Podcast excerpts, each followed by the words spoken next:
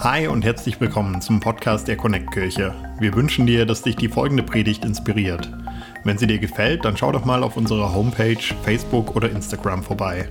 Wir würden uns riesig freuen, dich auch mal live in unseren Gottesdiensten zu haben und mit dir zu connecten. Unsere Gottesdienste finden jeden Sonntag um 11 Uhr in der Michaeliskirche Erfurt statt. Mehr Infos zu unseren Gottesdiensten findest du auf connectkirche.de. Egal wo du gerade bist, wir hoffen, dass diese Predigt zu dir spricht und dich einen großen Schritt in deinem Leben weiterbringt. Viel Spaß beim Zuhören. Wir lesen wieder gemeinsam aus Matthäus Kapitel 5. Ihr seid das Salz der Erde. Doch wozu ist das Salz noch gut, wenn es seinen Geschmack verloren hat? Kann man es etwa wieder brauchbar machen? Es wird weggeworfen und zertreten wie etwas, das nichts wert ist. Ihr seid das Licht der Welt, wie eine Stadt auf einem Berg, die in der Nacht hell erstrahlt, damit alle es sehen können. Niemand versteckt ein Licht unter einem umgestülpten Gefäß.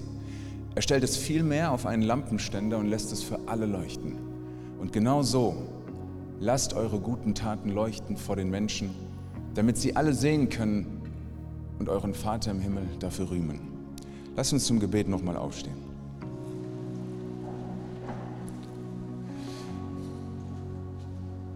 Jesus, ich will einen ungefilterten Blick auf dich haben. Danke für alle wertvollen Erfahrungen und Einsichten, die ich schon erhalten habe. Lass mich weiter sehen, wie viel ich noch von dir brauche. Und lass mich auch erkennen, wovon ich mich dringend verabschieden sollte. Jesus, es geht mir um dich. Amen.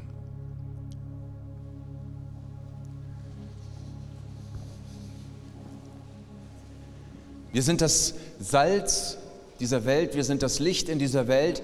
Wir sind also Menschen, die dafür Sorge tragen, dass Menschen, die um uns herum sind, ein Bild, ein gutes Bild von Gott bekommen. Und es steht und fällt damit, und das ist der Grund dieser Predigtreihe, welches Bild du von Gott in dir hast wie klar die Konturen sind, wie frisch die Farben sind, wie lebendig dieses Bild ist. Es geht darum, dass du für dich selbst immer auf der Reise bist und bleibst, dass du sagen kannst, ich will wissen, wie du bist, Jesus.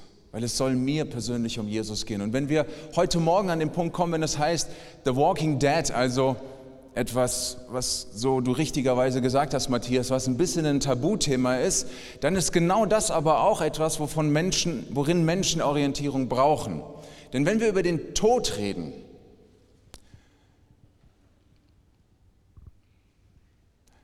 darüber will niemand reden. Und deswegen wird der Tod auch ausgeklammert. Oder er wird, so wie bei Walking Dead oder anderen, ich muss sagen, dieses Genre, da bin ich nicht so bewandert drin, oder anderen Filmen oder Serien in diesem Genre, dann werden die Dinge irgendwie karikiert. Warum? Weil man will das nicht haben. Man möchte nicht über den Tod nachdenken. Und wenn man schon über den Tod reden muss, dann will man ihn irgendwie entweder, wie gesagt, sich über ihn lustig machen oder man will ihn verklären oder man, man lässt ihn völlig außen vor. So im Sinne von, am Anfang war nichts und danach war auch nichts. Und der Tod ist ein Thema, was überhaupt nicht in unsere Gesellschaft passt, die sehr viel damit aus, sich damit auseinandersetzt, wie kann ich mich selbst optimieren. Und Selbstoptimierung klammert den Tod ja aus, weil wer optimiert sich selbst zum Tod?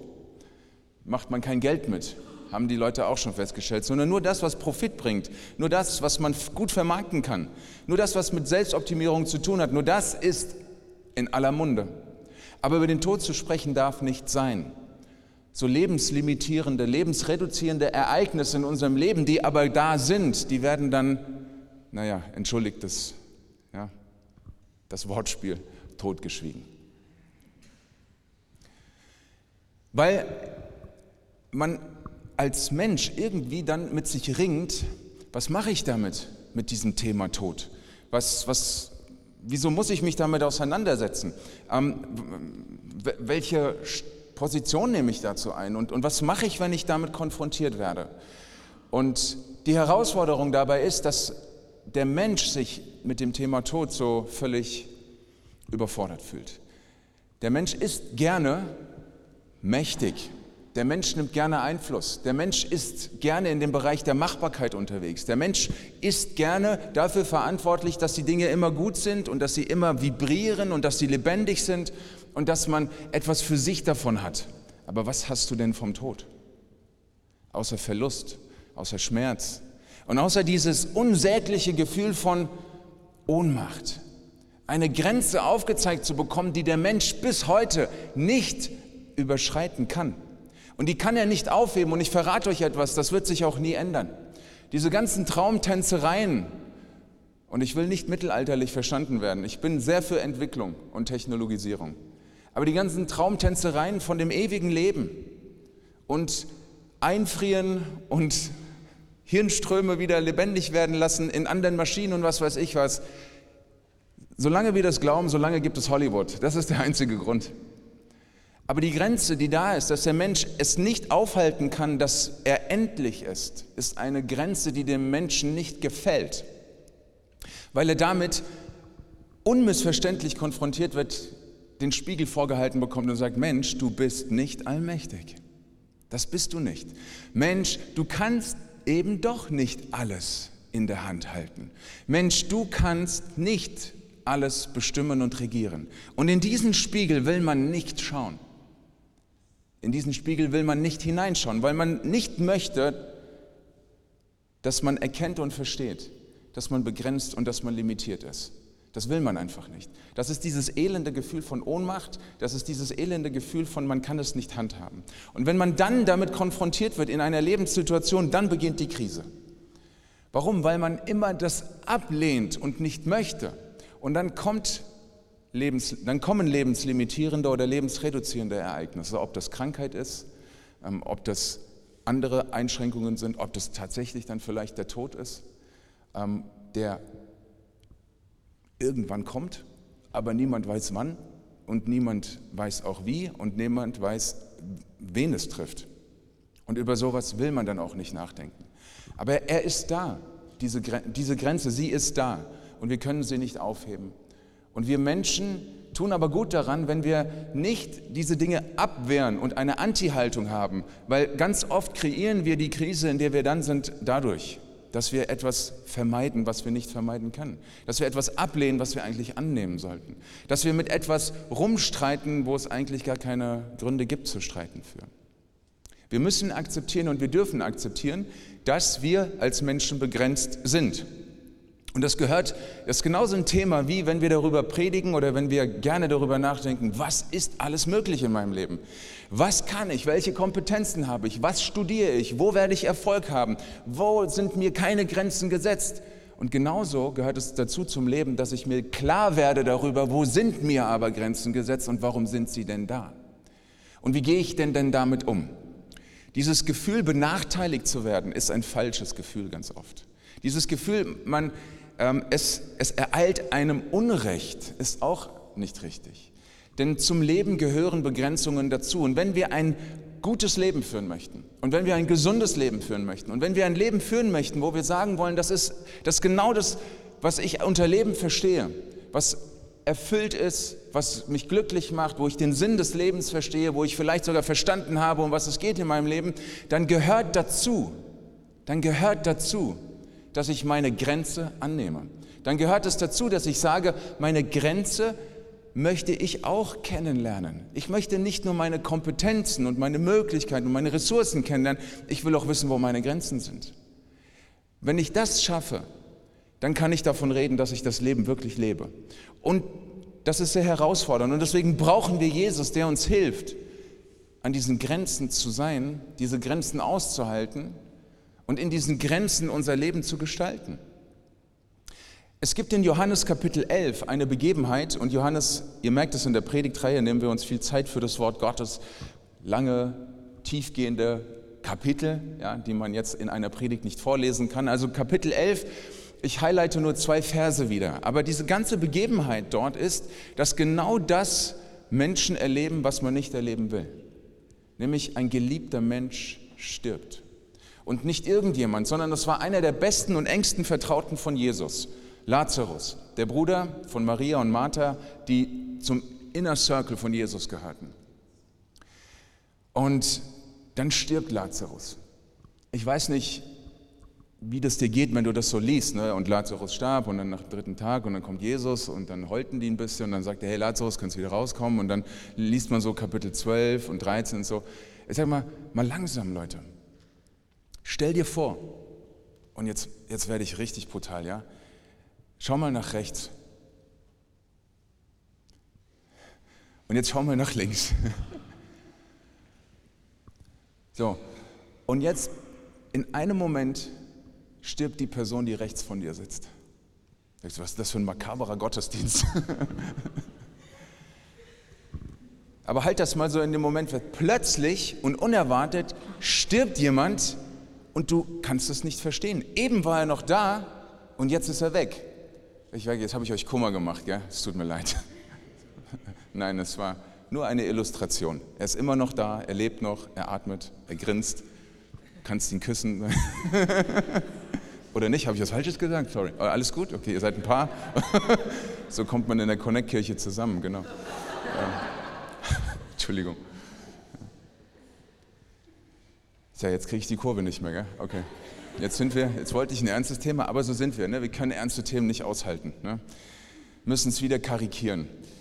Aber stellt euch das vor, ein Mensch, der eben noch da war, ist weg. Und dann auch noch jemand, der dir sehr, sehr nahe steht. Also es war nicht nur irgendwie, Herr Jesus, ähm, da ist jemand gestorben, sondern es war jemand, von dem es heißt, einer deiner engsten Leute ist weg.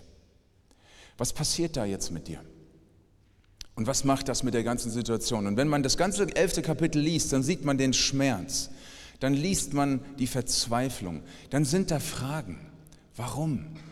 Und dann, dann wird Jesus adressiert und gesagt, Jesus, du, äh, du kannst so viel. Warum musste der denn sterben? Und Leute haben dann auch gespottet über ihn, haben gesagt, dem Blinden kann er die Augen öffnen, aber diesen Tod konnte er nicht vermeiden. Also wie auch immer, wenn man konfrontiert wird mit der Grenze des Lebens, man wird entweder zynisch oder man resigniert oder man sackt in sich zusammen. So diese Reaktion darauf, was passiert, wenn etwas Unaussprechliches geschieht, ist nur, nur menschlich und verständlich. Und was wir lesen in diesem elften Kapitel ist einmal, dass du, so viel nehme ich schon vorweg, entweder du kannst resignieren oder du kannst regenerieren. Und die erste Reaktion, die ich euch hier zeigen möchte auf dieses Ereignis, ist eben die Regeneration. Wir lesen das in Vers 16. Thomas, einer der engsten Vertrauten, der sagte zu den anderen Jüngern, komm, wir gehen mit, wo Lazarus schon tot ist, und wir sterben einfach mit ihm. So, das ist eine Reaktion auf Grenze dass du einfach sagen kannst, ich resigniere. Der Stecker ist raus, es hat eh alles keinen Sinn mehr und du fragst dich, ja, wo sind denn jetzt die Wunder? Wo ist denn Gott? Warum musste das passieren? Warum gerade er? Warum, wieso, weshalb und so weiter. Und dann ist eine verständliche Reaktion die des Thomas, der da sagt, wisst ihr was, Leute? Das ist, das ist nicht wahr jetzt. Wir haben gerade so viel erlebt mit Jesus. Und jetzt stirbt Lazarus. Wisst ihr was, Leute? Wir gehen hin und wir sterben am besten gleich alle mit, weil ich glaube, die ganze Sache hier hat keinen Wert mehr. Dieses Gefühl, ich will gar nicht über Thomas urteilen. Ich will gar nicht sagen, oh, der Zweifler und oh, was ist das für echt, was ist das für ein Typ, die ganze Zeit so nah bei Jesus und der hat es immer noch nicht kapiert. Und ich muss ganz ehrlich sagen, ich kann Thomas total gut verstehen. Wenn du mit dieser Grenze konfrontiert wirst, einen Menschen zu verlieren, von dem du das nie gedacht hättest, Plötzlich ist er weg. Ich weiß nicht. Ich verstehe Thomas. Irgendwie ist da der Stecker raus. Irgendwie, wenn man seine Grenze erlebt, dann ist genau dieses Gefühl da von, ich sage jetzt mal starkes Wort, von Hoffnungslosigkeit. Und Grenzen lösen das immer aus in einem. Wo ist da Hoffnung in meiner Grenze? Eine Grenzerfahrung gehört zum Leben dazu. Und wenn sie nicht so massiv und so krass ist wie hier, das Versterben eines geliebten Menschen, dann sind Grenzen trotzdem immer wieder Erfahrungen, wo man auch resignieren kann. Und man sagt, okay, damit habe ich jetzt nicht gerechnet. Aber ich verliere meinen Arbeitsplatz. Buh. Zack, das ist die, die Megaklatsche. Oder jemand verlässt mich. Oder plötzlich gehe ich bankrott mit meiner Firma. Plötzlich habe ich auf jemand Falschen gesetzt, er missbraucht mein Vertrauen. Ich finde das raus. Grenzerfahrung, Grenzerfahrung, Grenzerfahrung, Grenzerfahrung. Und man kann resignieren darüber. Aber was man auch machen kann, ist zu hören, was Jesus sagt in dieser Situation. Und deshalb möchte ich mit euch von diesem ersten Moment, und ich sage ganz bewusst, es ist legitim. Ich stelle das jetzt nicht in einem Schwarz-Weiß-Kontrast gegenüber, im Sinne von Resignation darf nicht sein und man muss immer regenerieren und immer hip hip so einen fatalistischen Glauben, den predige ich hier nicht. Ich habe, wie gesagt, viel Sympathien. Aber was ich sagen will, ist, nicht da stehen bleiben. Die Resignation ist menschlich. Dieses Geknicktsein ist menschlich. Dieses Gefühl, der Stecker ist draußen, ist menschlich. Dieses Gefühl, der Boden geht unter den Füßen weg, ist menschlich. Dieses Gefühl von Verzweiflung, von Ohnmacht, von der Frage, worauf kann ich mich jetzt noch äh, verlassen und wo ist meine Hoffnung, ist menschlich. Aber was ich sagen will heute Morgen ist, nicht da stehen bleiben. Keine Resignation kultivieren, sondern weitergehen. Und deswegen lesen wir auch weiter in Vers im gleichen Kapitel, Vers 25 und Vers 26.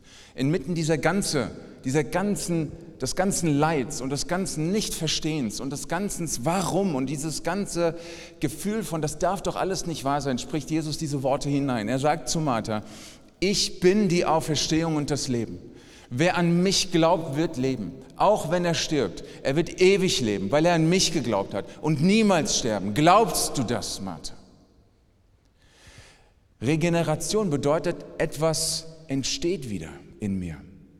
Etwas, was vielleicht nur noch so ein ganz kleines bisschen da ist.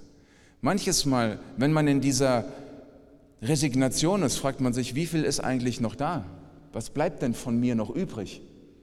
Und auch diese Gedanken und diese Gefühle sind, sind menschlich und richtig. Und manchmal denkt man sich, es ist wirklich nur noch so ein Krümmelchen irgendwo da. Aber ich sage dir was, das reicht. Das reicht völlig aus, damit etwas wieder regeneriert in dir. Weil was wir hier lernen ist, dass wir einen Blickwechsel vollziehen dürfen. Inmitten dieser Grenzerfahrung kommt es nämlich genau darauf an, schaue ich nur auf die Grenze oder hebe ich den Blick über die Grenze weg? Und was wir hier sehen, ist eine Einladung auch von Jesus inmitten dieser Situation hinein, dass er sagt, ich bin die Auferstehung und das Leben. Also er sagt zu allen Anwesenden dort, und dann waren, eine Menge Leute dort, denn Maria machte sich auch irgendwann auf den Weg und alle Leute, die ganze Trauergesellschaft, alle engen Freunde waren da. Es waren eine Menge Leute da und es war eine sehr, sehr gedrückte Stimmung.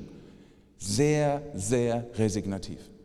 Und in diese Stimmung hinein spricht Jesus dieses Wort und sagt, ich bin die Auferstehung. Er lädt also ein und sagt, schaut nicht auf das Grab, schaut nicht auf diese Masse, zieht euch nicht gegenseitig runter sondern mach diesen Schritt mal raus. Und ich glaube, mit dem ersten Schritt oder der erste Schritt aus der Resignation heraus ist mit einem Blickwechsel vollzogen.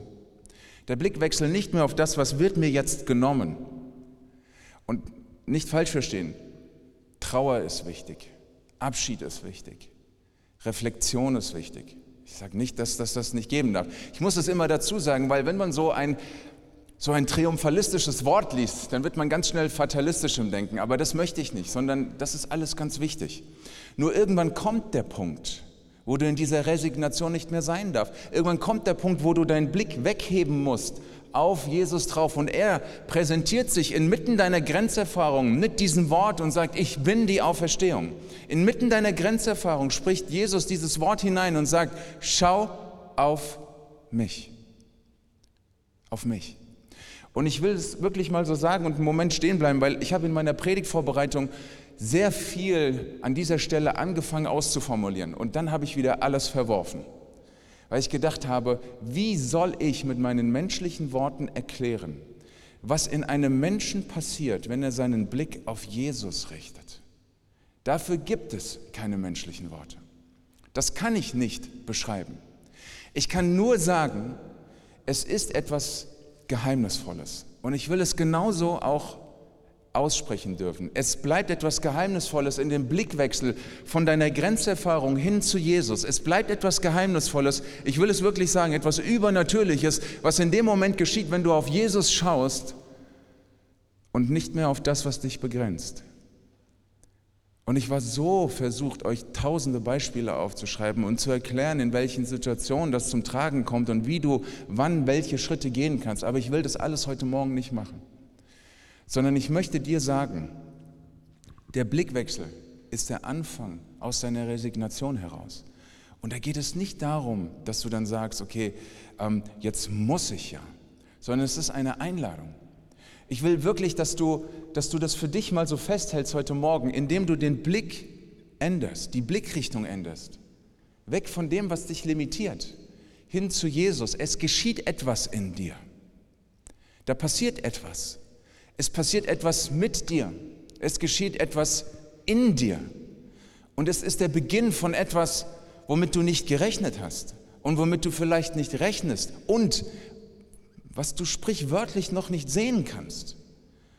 Aber du wirst es dann sehen, wenn du einen anderen Blickwinkel einnimmst. Und dann geschieht etwas, was man nicht erklären kann. Dann wird, dann beginnt aus der Resignation etwas Neues zu entstehen. Dann werden aus kleinen Krümeln große Brocken. Und dann entsteht etwas wieder neu in dir.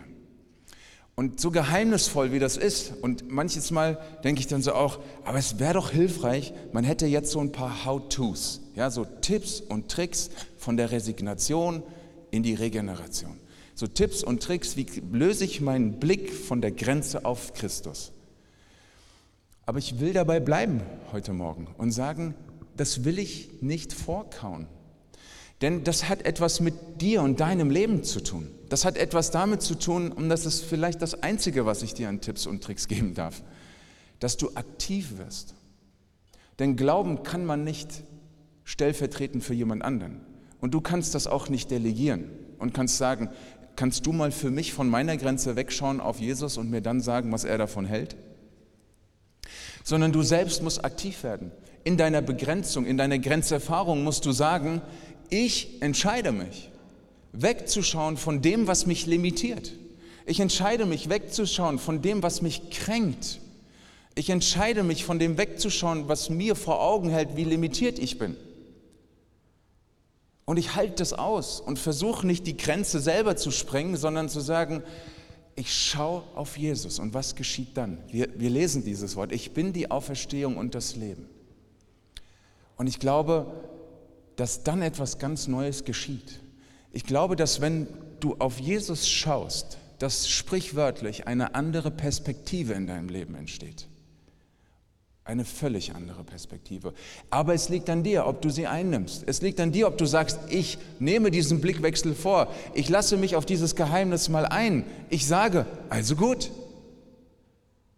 Dann blicke ich nicht mehr auf die Grenze, dann blicke ich auf Jesus. Und es versteht sich, dass das kein flüchtiger Blick ist, sondern ein Blickwechsel heißt, ich entscheide mich nicht mehr dahin zu schauen, sondern ich entscheide mich dorthin zu schauen. Und dann bleibt man auch dabei. Das heißt also, in dem Blickwechsel vollzieht sich auch eine Einstellung, die ich ändere. Die Einstellung weg von dem Gefühl der Ohnmacht, des Beschnittenseins, des Benachteiligtwerdens und hin zu dem, Jesus, was jetzt? Und das ist spannend, wenn du sagst, Jesus, was jetzt?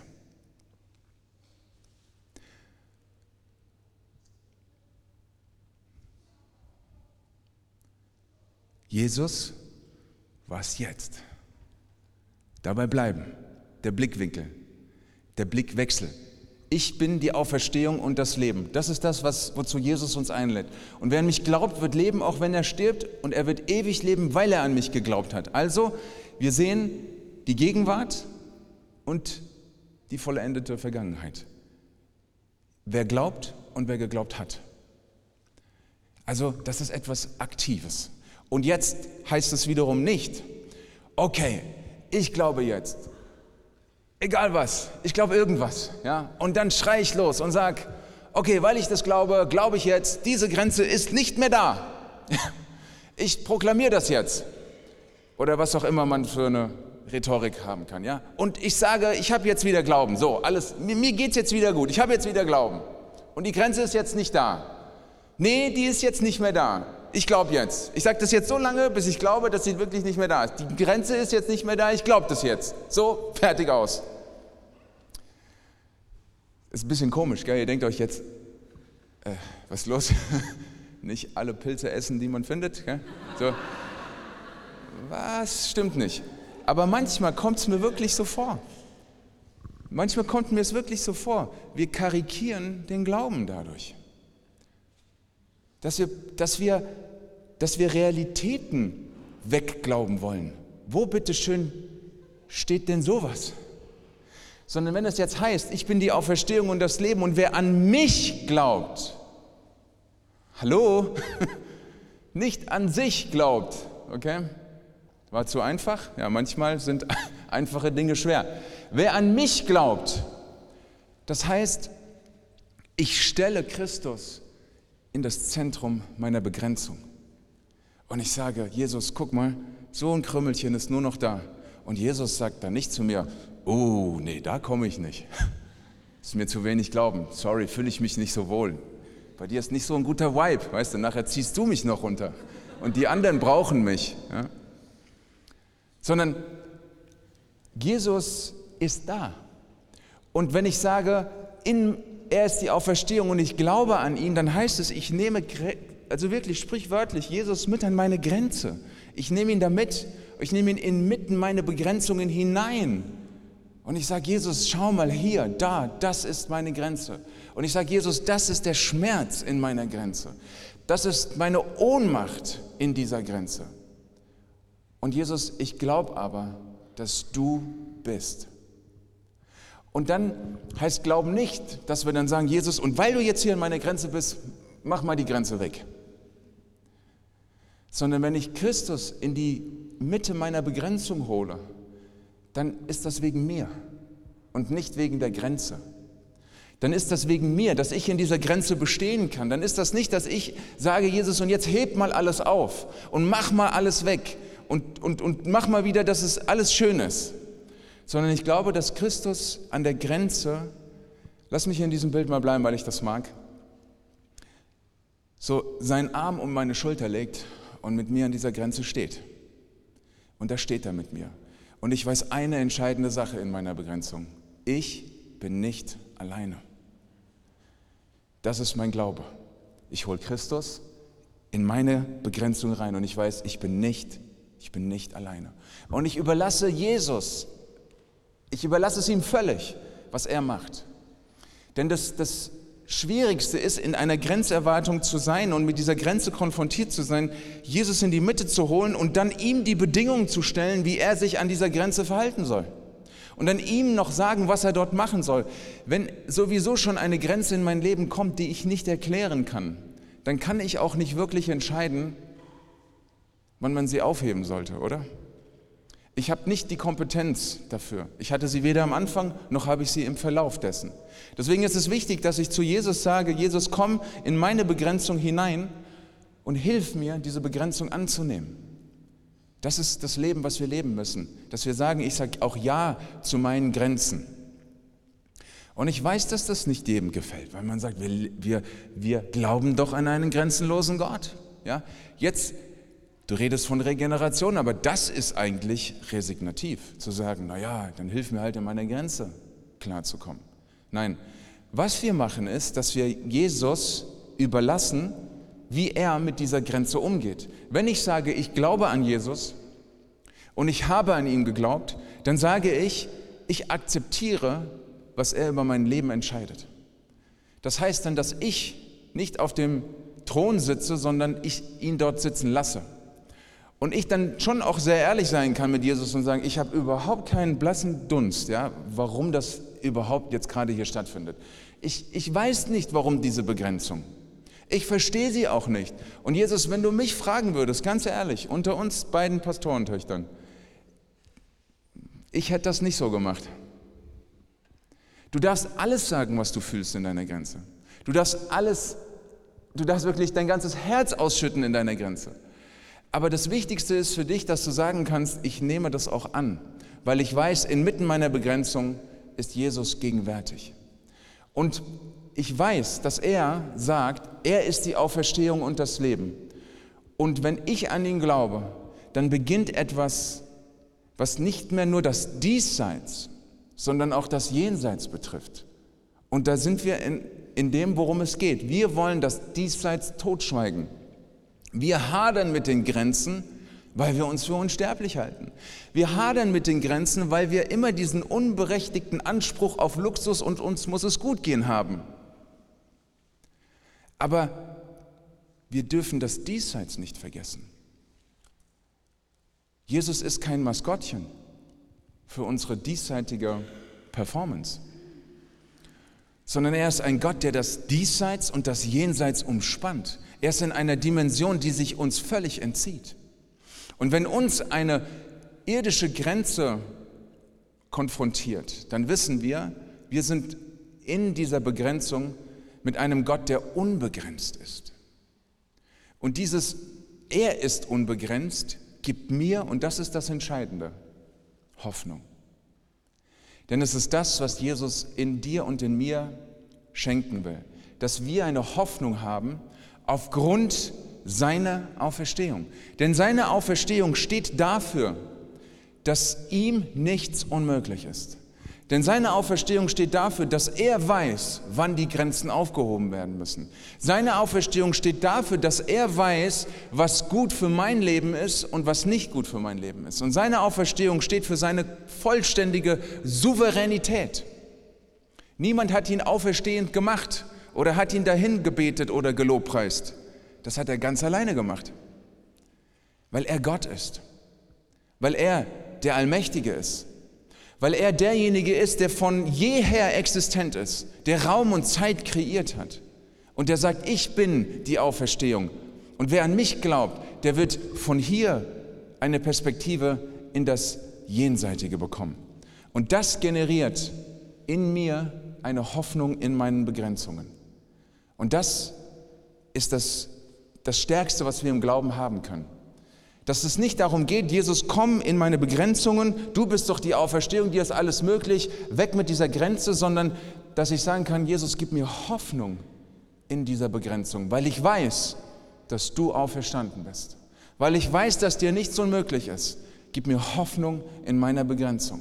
Und dann ist es gut, es ihm zu überlassen, was dann geschieht. Wenn Wunder geschehen, so wie Maria und Martha es erlebt haben, dann ist das etwas Außergewöhnliches. Sie haben erlebt, wie diese Auferstehungsmacht von Jesus, dieses unbegrenzte Gottsein von, von Jesus selbst dazu beitrug, dass ein toter Mensch von den Toten aufersteht. Etwas, was noch nie jemand geschafft hat. Etwas, was es nicht geben kann eigentlich. Aber entscheidend ist, dass Jesus hier auftaucht als derjenige, der sagt, ich bin die Auferstehung und das Leben und deshalb hast du Hoffnung. Und inmitten deiner Begrenzungen. Und wenn wir in einer Welt leben, die das gerne ausspart, dann dürfen wir diejenigen sein, die sagen, Grenzen gibt es immer wieder, aber es gibt auch Hoffnung in diesen Grenzen. Denn es ist das, was das Stärkste in einem ist. Wo ist da noch Hoffnung? Und wenn du für dich sagen kannst, ich erlebe Jesus als denjenigen, der mich in meiner Grenze hält und trägt und mir Hoffnung gibt, dann trägst du einen, dann hast du einen entscheidenden Anteil in Bezug auf Hoffnung, was deine Mitmenschen angeht. Ich lese euch mal etwas vor, was Petrus an Christen geschrieben hat, die Grenzerfahrung gemacht haben.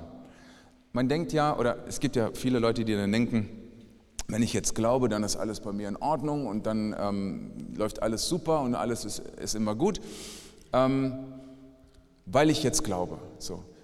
Es gab zu der Zeit um Jesus und auch um der Zeit, wo dann die Christen Jesus nachgefolgt sind, nach seiner Auferstehung, eine massive Welle der Verfolgung. Und das war eine enorm schwierige Zeit für die Christen. Sie haben geglaubt, und sie wurden verfolgt. Ich frage mich, wie attraktiv das war. Ja? Wenn wir heute hier sein und sagen, Herr Jesus ist so cool und gib dein Leben Jesus und am Montag kriegst du auf die Fresse dafür. Bist du dabei? Einer, komm, wir gehen.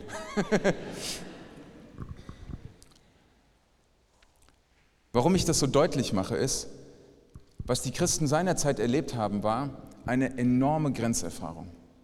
Sie, haben, sie sind Jesus nachgefolgt. Sie haben sich für Jesus entschieden. Und was erleben sie? Sie erleben Verfolgung und nicht irgendeine Verfolgung, sondern Verfolgung, die, die, es, die wirklich existenziell war. Eine Verfolgung, die dir Hab und Gut nimmt. Eine Verfolgung, die Menschen getötet hat. Eine Verfolgung, die dir dein Glauben verboten hat. Eine Verfolgung, die dich gesellschaftlich ganz unten hat rangieren lassen. Und inmitten dieser Situation schreibt Petrus folgende Worte hinein. Er schreibt im 1. Petrusbrief, Kapitel 1, Vers 3.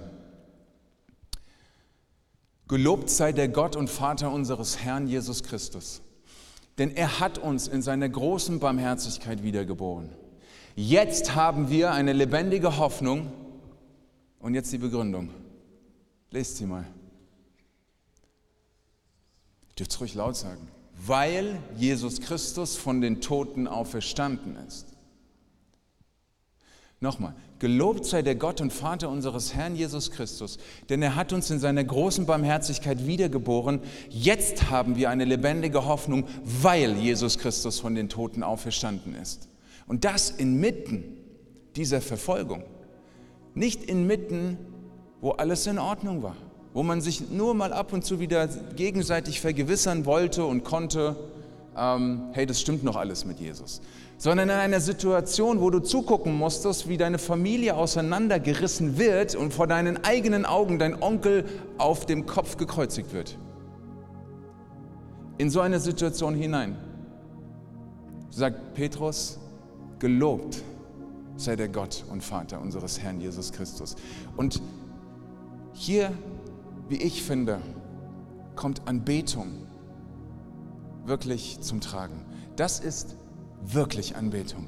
Wenn ich sage, egal was ist, inmitten meiner Begrenzungen, die wirklich hart sind, sage ich, gelobt sei Gott, gelobt sei er, weil er nicht resigniert in mir, sondern regeneriert in mir. Ich werde wiedergeboren.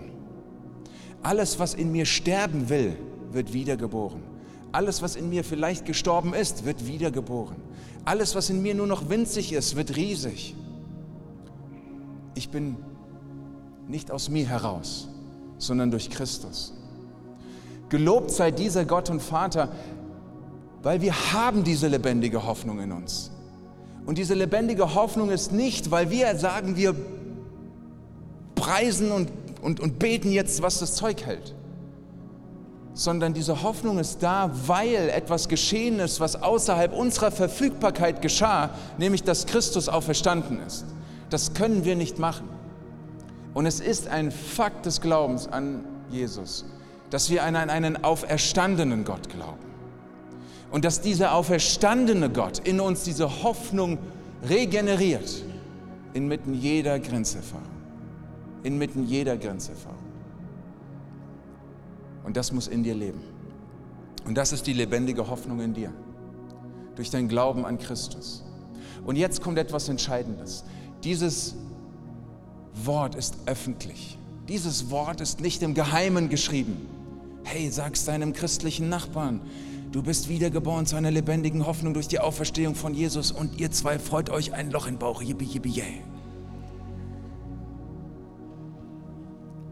Weil Jesus auferstanden ist, bist du ein Träger der Hoffnung in dieser Welt. Weil er auferstanden Wenn wir in dieser Predigtreihe sagen, wir brauchen ein starkes Bild von uns, dann brauchen wir genau dieses Bild von dem auferstandenen Christus in uns. Und dann sind wir Träger dieser Hoffnung, denn jeder Mensch erlebt die Grenzerfahrung. Jeder. Und dann können wir zu Menschen gehen. Und nicht nur mit billigem Trost, sondern wir werden Teil ihrer Begrenzung. Wir treten inmitten ihrer Begrenzung hinein. Und dann legen wir den Arm um ihre Schulter und dann sagen wir, weißt du, ich glaube an einen auferstandenen Gott. Und ich will mit dir glauben, dass es Hoffnung gibt. Ich weiß nicht welche. Ich weiß nicht warum. Ich verstehe es auch nicht mit dir. Und ich könnte mit dir weinen. Und vielleicht weinst du auch mit ihm oder ihr. Aber du kannst sagen, weißt du, ich glaube an einen Gott, der auferstanden ist und es gibt mir einfach Hoffnung. Einfach dieser Fakt gibt mir Hoffnung, dass ich an einen auferstandenen Gott glaube. Und daran halte ich fest. Und das, das Letzte ist diese entscheidende Frage. Die dürfen wir uns jetzt nochmal uns selber stellen. Die auch Jesus Martha gestellt hat. Glaubst du das? Glaubst du das? Das ist das Entscheidende. Glaubst du, dass das so ist? Und darum geht es nicht, fühle ich mich danach, sondern glaube ich, bin ich überzeugt, Christus ist auferstanden. Und weil das so ist, lebt diese Hoffnung in mir. Und ob ich ein Enthusiast bin oder nicht, ob ich nach innen oder nach außen mich freue, glaube ich das. Und das ist die Frage, die nur du beantworten kannst und die nur du beantworten darfst heute Morgen. Ich will dir sagen, habe immer Hoffnung in deinen Limits. Habe immer Hoffnung, weil Jesus da ist. Wenn du mehr über Jesus erfahren willst oder deine Geschichte mit uns teilen möchtest, dann schreib uns gern auf Facebook, Instagram oder eine E-Mail an info@connectkirche.de. Du bist begeistert von der Connect-Kirche und möchtest unsere Arbeit unterstützen? Dann findest du auf unserer Homepage weitere Details, wie du das tun kannst. Falls du nicht aus Erfurt und Umgebung kommst, aber dennoch aktiv verfolgst, was wir als Kirche tun, möchten wir dir zuallererst Danke sagen, dass du auf diese Art Teil von dem bist, was hier in Thüringen geschieht. Gleichzeitig wollen wir aber sicherstellen, dass du vor Ort eine Kirchenfamilie hast. Wir sind der festen Überzeugung, dass es keinen Ersatz dafür gibt, eine Kirche vor Ort zu haben, in der du connected bist und Beziehungen pflegen kannst, die dich im Glauben voranbringen. Falls du keine Kirche vor Ort haben solltest, ermutigen wir dich dazu, dir eine zu suchen. Wenn du Hilfe dabei brauchst, melde dich gern unter info@connectkirche.de. Danke fürs Zuhören und bis bald.